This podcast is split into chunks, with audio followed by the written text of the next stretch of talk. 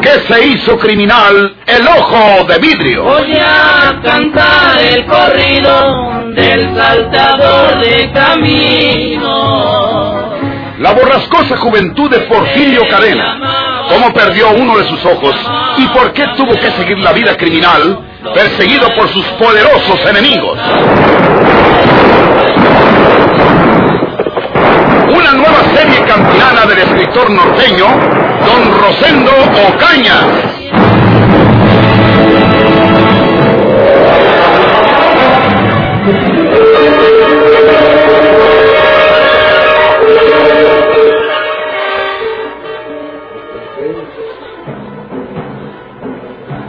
Leopoldo Salinas tuvo unos instantes de una tranquilidad rayana en el júbilo cuando el inspector de policía declaró, delante de María Inés, que las conclusiones de su investigación eran que Juana Tobar había perdido la vida en un simple y puro accidente.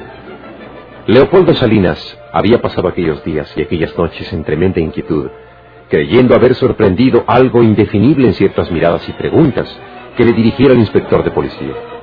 Pero ahora lo tranquilizaba expresando que estaba de acuerdo en la coartada del accidente.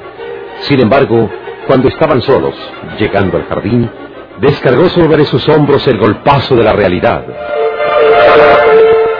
Usted dijo que, delante de mi esposa, que, que las investigaciones lo llevaban a la conclusión de un accidente. Usted sabe que no fue accidente. Yo no sé nada. Es decir, yo solo sé que la silla de ruedas se escapó de mis manos. No andaba bien del todo. Habíamos bebido el brandy y... y- Usted tendrá la oportunidad de defenderse ante la ley.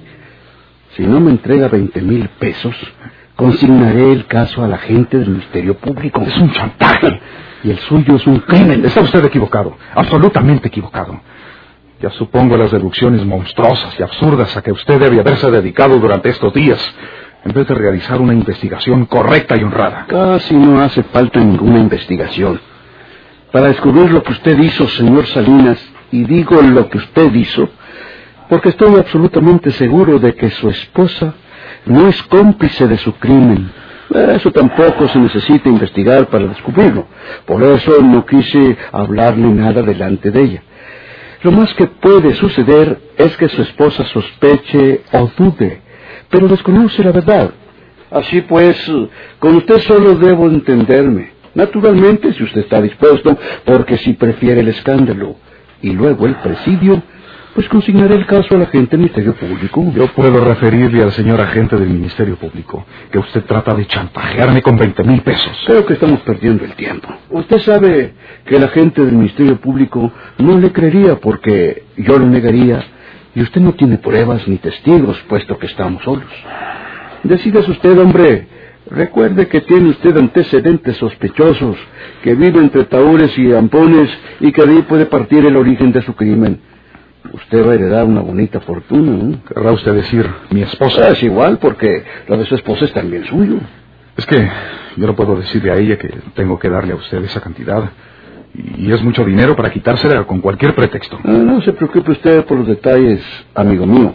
Y creo que por fin nos vamos entendiendo. No esperaré el tiempo suficiente para que su esposa reciba la herencia. Hasta entonces me entregará usted ese dinero. Naturalmente yo cuidaré que el caso no quede liquidado por completo. Y si usted falta su palabra, yo revelaré en cualquier tiempo. Óigalo usted bien, en cualquier tiempo, que usted asesinó a la señora Tobar. Mire, inspector, usted está equivocado, porque yo no maté a Juanita. Pero reconozco que, por el ambiente en que he vivido anteriormente y algunos otros detalles de mi vida, pudiera sospecharse de mí. Y quiero evitarme ese riesgo y evitar a mi familia ese escándalo. Por lo tanto, sin aceptar que soy un asesino y que por ello debo pagar su silencio, le voy a dar a usted esos 20 mil pesos. Solamente vamos a establecer lo que usted acaba de proponerme. Esperará el tiempo indispensable para que se corran los trámites de rigor y mi esposa reciba la herencia de su prima. Quiero repetir esto. No soy el asesino que usted cree. Pero la gente puede suponer que lo soy. Y si usted, que se ha encargado de investigar el caso, está en contra mía, con mayor razón me harían pasar un mal rato. Con tal de evitar ese bochorno, estoy dispuesto a pagar los 20 mil pesos. ¿Qué quiere usted? No puedo darle ninguna constancia escrita, Tendrá que contentarse con mi palabra. No, ni su palabra necesito, señor Salinas. Yo sabré cuándo su esposa entre en posesión de la herencia. Hasta entonces lo molestaré. y no necesito repetirle que si usted no cumple como es debido, pues procederé a revelar la verdad. Nunca podría usted probar que soy un asesino. Le voy a regalar esos veinte mil pesos. Eso cree usted, ¿eh? Y eso es, señor inspector. Sucede lo mismo que usted me decía hace un momento. No hay pruebas, no hay testigos. A mí se me escapó la silla de ruedas de las manos. Yo estaba bebido, Eh. caminaba vacilante. Cualquier tribunal tendría que reconocer que se trató de un simple accidente desdichado. Le voy a demostrar que sí tengo pruebas y testigos. ¿Usted? Sí, sí, yo sí, señor. Con un solo nombre se va usted a convencer de que puedo enviarle a presidio por el resto de su vida. Eleuterio.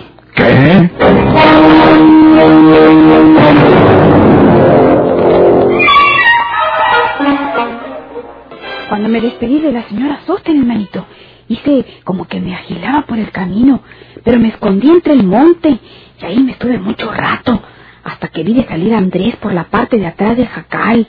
El muy condenado se fue hasta un montencito que queda por ahí cerquita del jacal y montó su caballo, porque ahí lo tenía escondido. De buena suerte se fue al paso, porque si no, no hubiera podido seguirlo. ¿Lo seguites? Sí, manito. En ratitos tenía que talonearle mucho, porque el caballo andaba más apriesa que yo. Por Dios santo que me cansé como nunca.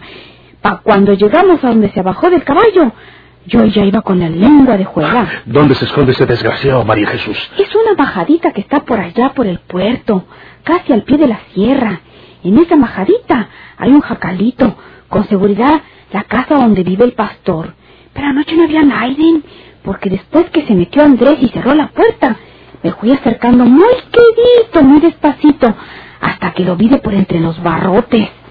Prendió un cerillo para chuparse un cigarro, y vi de bien que no había nadie más que él. ¿Qué hizo después? Estuvo chupando un rato. Se quedó como muy pensativo. Luego se salió del jacalito y se puso a desencillar su caballo. Metió la montura y todo adentro del jacal. Y luego se llevó al caballo y lo perseguó por ahí cerquita. Volvió a jacal y estuvo mirujeando un rifle. Y luego se acostó arriba de los suaderos. Entonces, manito, yo no quise estarme más allí, sobre todo porque pensaba todo lo que me tardaría en caminar hasta el pueblo otra vez, y a pura pata, porque ni modo de conseguir en qué venirme, porque cualquiera se hubiera dado cuenta de que andaba por allá y podía decírselo a Andrés. Vine para la casa pensando que ahora en la mañana te lo iba a contar a ti. Yo ahora estoy segura de que fue Andrés el que me robó mi muchachito. No olvidase, María Jesús. Ya sabemos que tanto mi asunto como el de tu hijito son obra de Andrés Ausón. Si le decimos todo al juez de letras y a don Florencio, no lo van a creer, porque ellos aseguran que Andrés Ausón está muy lejos de estas tierras. Tenemos que buscar la manera de que Andrés confiese la verdad, para que sepan que yo no fui el que acuchilló a Rafaela, y para que te entregue a tu hijo. ¿Y cómo piensas hacer, hermanito? Eso es lo que vamos a pensar.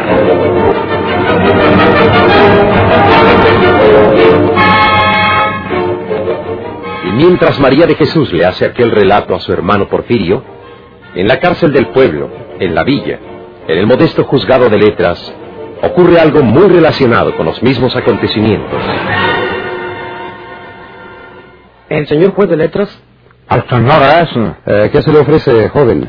Pues, señor juez, vengo con una molestia. Yo soy hijo de Mónico García del rancho del refugio, de por ahí del puerto. Debe saber usted que tenemos un ganado de chivas en una majada que está en la orilla de la sierra y que ese ganado nos lo cuida, o más bien dicho, nos lo cuidaba un muchacho pastor que desde Santiago no sabemos de él. Se ha vuelto ojo de hormiga, señor juez de letras. Ese asunto, joven García, más que de mi competencia, es de la del señor encargado aquí presente. ¿Usted es el encargado?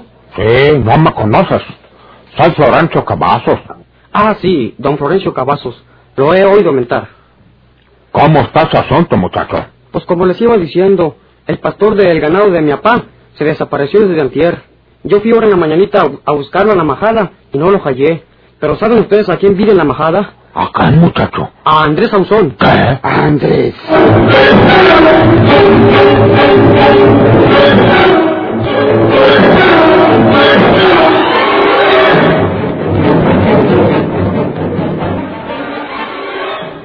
Llegué hasta la majada a buscar el pastor del ganado de nosotros y me quedé sorprendido cuando vi de un caballo ensillado a un lado del jacalito.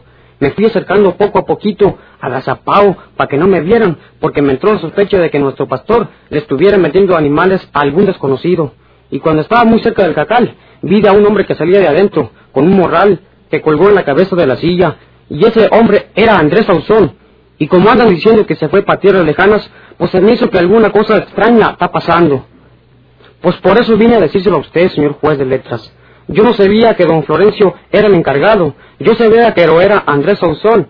Y pensé que cómo le iba a dar la queja a él si lo hallaba en mi majada cuando toitos lo queríamos en otras tierras. No le hablaste, Andrés. No te digo. No, señor. Me devolví para las casas. Entonces, ¿cómo sabes que ha desaparecido el pastor? El pastor tiene tres días de no ir a las casas, señor juez de letras. ¿De acostumbra ir a tu casa todos los días? Sí, señor. A las casas va a comer todos los días.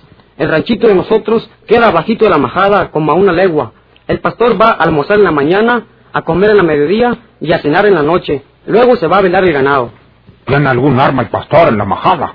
Pues el machete y la onda, para matar gordornices y asadas para comérselas. Eh, muy bien, muchacho. Aquí el señor encargado va a investigar la desaparición del pastor del ganado de ustedes. ¿Cómo se llama el pastor? Se llama Darío. ¿Darío de qué? Darío Llerena. ¿Cómo es él? Pues es un muchachón de 16 o 17 años, güero, colorado, de esos güeros de por ahí de la vía. Oye, ¿y tiene sus padres? Nomás su mamá, que es Austolia Cárdenas, vio del finado Darío Llerena, porque se llamaba igual que el muchacho grandecito Deos. El pastor tiene tres hermanitos más medianitos que él. ¿Y dónde vive la familia esa? Allí en el ranchito, señor encargado. Donde quiera que pregunte por ellos, le darán razón. ¿Cómo se llama el rancho? En el ranchito, señor. Todos le decimos el ranchito. Está bueno. Oye, muchacho, yo voy a dar una vuelta por ahí más tarde. Te aconsejo que ya no vayas a la majada hasta que nosotros te díganos. Y a nadie le digas que te evites por ahí a Andrés Ausón. A nadie, ¿oyes? Sí, señor. Nomás que, pues yo quería ir a cuidar nuestro ganado ahora en la noche, porque el pastor lo dejó solo y se puede desbalagar. O se lo roban o se come algunos animalitos el coyote o cualquier otro animal malo, de esos que bajan de la sierra a veces, señor encargado. No te apures, muchacho. Esta noche andará por la majada alguna gente de nosotros vigilando a Keo. Va, mañana te busco yo en el ranchito y te digo lo que tienes que hacer, ¿eh? Eh, sí, señor. Entonces, con la venia. Que te vaya bien. Adiós.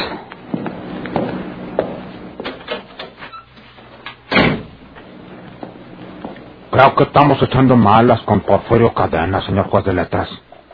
Si Andrés Orzón anda por aquí, y sobre todo, si te escondió por ahí, quiere decir que tiene delito, y el delito no puede ser otro que el robo del muchachito de María Jesús, y quién sabe cuántas cosas más. Y a lo mejor él criminó al mismo Porfirio para que lo encerráramos, para quitarse de encima a ese enemigo. Es muy posible. ¿Qué se le ocurre a usted? Pues, hombre, días. Buenos días. buenos días, María Jesús. Quiero hablar con ustedes. Mejor que estén encima juntos. Anoche fui a visitar a la señora Sóstenes para hablar con ella respecto a la declaración falsa que hizo en contra de mi hermano Porfirio. Y cuando estábamos hablando en el cuartito que está a la orilla de la calle, se soltó llorando uno de los chamacos de ella y se metió al otro cuarto para ver por qué lloraba. Pero quién sabe qué rumor de voces oí yo cuando entré al cuarto cerrando la puerta y me acerqué a la puerta pegando la oreja para poder oír porque hablaba muy quedito. ¿Con quién hablaba doña Sóstenes? Con Andrés Ausón. Y no creyen que me quedé con las ganas de verle la cara. Busqué una rendija del tabique porque en algunos pedacitos se le ha caído el enjarre. Y lo vi de... Era Andrés Ausón. Le estaba diciendo que si me decía a mí la verdad, que entonces le robaba a uno de sus muchachitos y no lo volví a ver. ¿Qué quiere decir eso? Que él fue el que me robó a mi muchachito porque tiene esa maña el condenado. ¿Y cuál es la verdad que no quiere que diga la señora Sóstenes? Sencillamente que él la amenazó para que viniera a cambellar la declaración respecto a la muerte de Rafaelita, para que amolaran a mi hermano Porfirio. ¿No decían ustedes que Andrés se había ido a la tierra de Jalas? Eso creíamos, María de Jesús. Él se dio habilidad para que lo creyéramos, Ancina.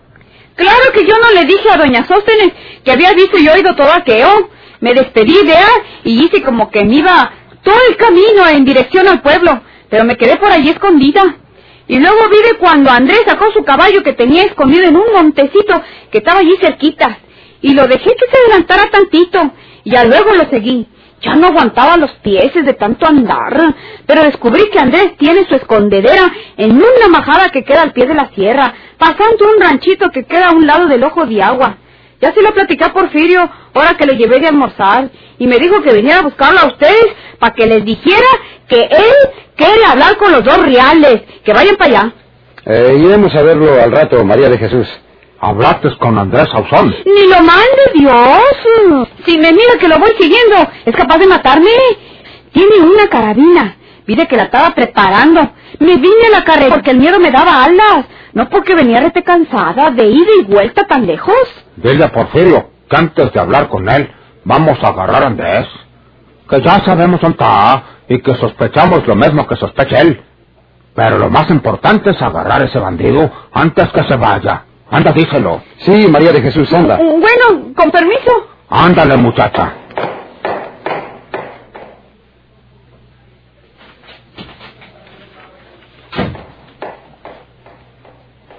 Vaya usted con algunos hombres, don Florencio, y vea si puede aprender a Andrés Ausón. ¿Usted va a ver a Porfirio? No, voy a hablar con la señora Sóstenes.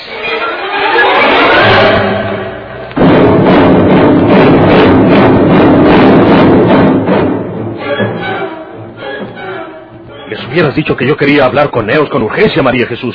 ¿No miras que yo quería pedirle al juez de letras que me deje acompañarlos para agarrar a ese bandido de Andrés? Manito, por Van a ir favor. solos y no lo agarra nunca. Yo sé lo ladino que es Andrés Sauzón y tú también lo sabes. Yo creo que don Florencio va a llevar gente. Aunque lleve mil, no lo agarran. Yo sé lo que te digo. Ah, también podemos hacer una cosa. Te voy a decir esto, María Jesús. ¿Qué? Tú.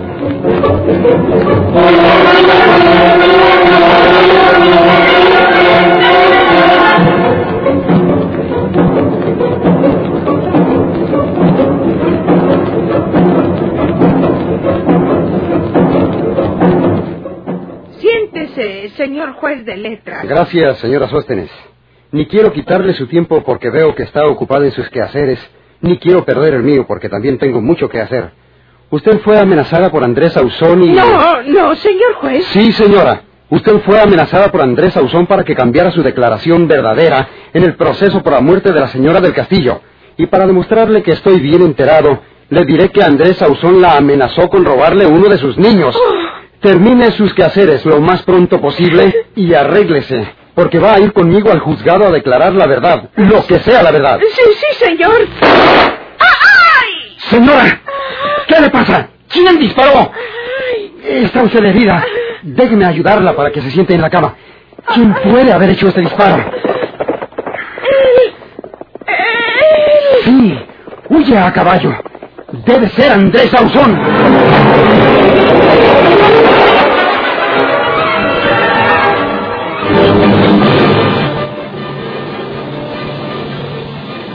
¿Por qué se hizo criminal el ojo de vidrio?